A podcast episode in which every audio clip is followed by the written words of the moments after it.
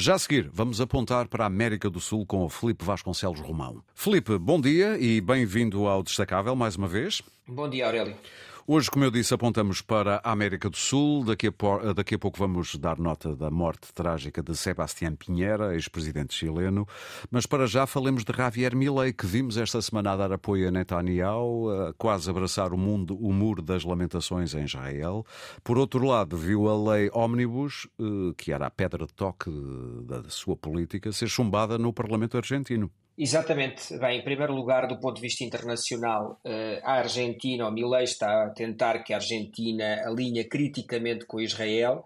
Eh, do ponto de vista do seu discurso interno, tenta vender esta ideia como estando ao lado da democracia e contra o terrorismo mas digamos que é um discurso anacrónico uh, e que poderia fazer algum sentido no, no, no, início de outubro, mas que ignora o que ocorreu de outubro para cá com a intervenção de, de, Israel na faixa de Gaza.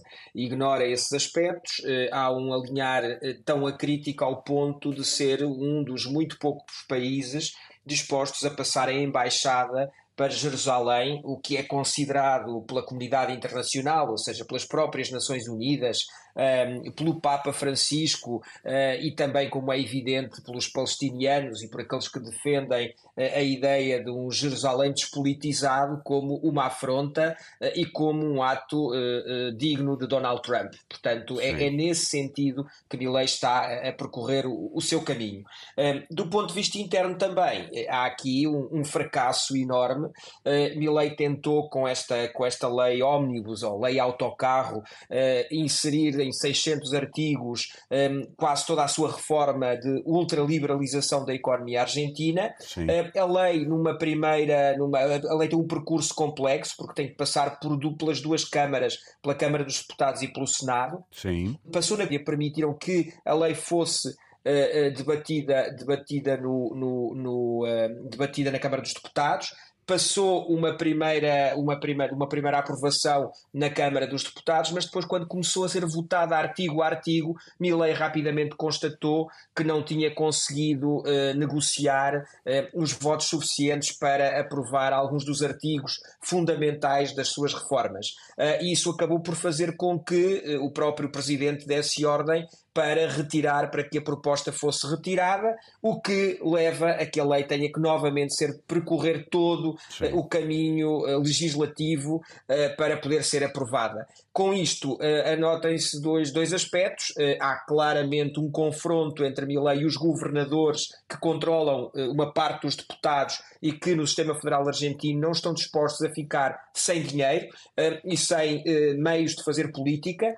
E, por outro lado, o profundo desconhecimento que os deputados e que o próprio presidente da Câmara dos Deputados, indicado por Milei, revelou, eh, revelaram da prática parlamentar, o que terá certamente dificultado esta aprovação e, e os mecanismos de negociação que são fundamentais na política argentina, como em qualquer política, como na política de qualquer país. Portanto, a Argentina a ser seguida atentamente também por nós. Agora, uma nota necessariamente breve para a morte trágica esta semana do ex-presidente chileno Sebastián Pinheiro, uh, num helicóptero que ele próprio pilotava. Uh, qual é o digamos, o legado que este, que este homem deixa na política chilena, eh, Felipe?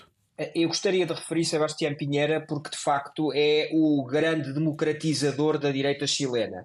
Eh, muito rapidamente, desde o, a partir do processo de democratização em 1988, eh, com quando Pinochet abdica do poder depois de ser derrotado num plebiscito, eh, e até ao início, até, até 2000, 2010, basicamente o Chile foi governado por uma grande coligação que envolvia centro, centro-direita e esquerda esquerda moderada, uh, com a chamada concertação que unia democratas cristãos e socialistas, sociais-democratas. Ora, Pinheiro, em 2010, é o primeiro homem de um partido abertamente conservador, mas democrata. Era um homem que tinha estado próximo da ditadura na etapa final de Pinochet, mas que rapidamente conseguiu democratizá-la sem resquícios de saudosismo. E essa é uma enorme diferença frente à, que é, àquilo que é a nova direita chilena, que neste momento é ocupada, é grande grandemente ocupada por, eh, por, por caste que foi derrotado na última eleição presidencial e que representa um uh, saudoso, um, um saudosismo de Pinochet que nada tem a ver com aquilo que é o legado de Sebastião Pinheira e neste momento do seu Muito desaparecimento julgo que é fundamental lembrá-lo uh, e, e lembrar que para lá de direita e de esquerda e que muitas vezes, quer à direita quer à esquerda, há democratas uh, que defendem a democracia uh, e que nada querem ter que ver com velhos regimes e com autoritarismos. E eu julgo que isso é digno de nota, no caso de um homem de direita, mas poderia ser, obviamente, um homem de esquerda. Claro, e aqui ficou sublinhado. Felipe, muito obrigado, um bom fim de semana e, se for o caso, bom carnaval. Obrigado, igualmente, Aurélio.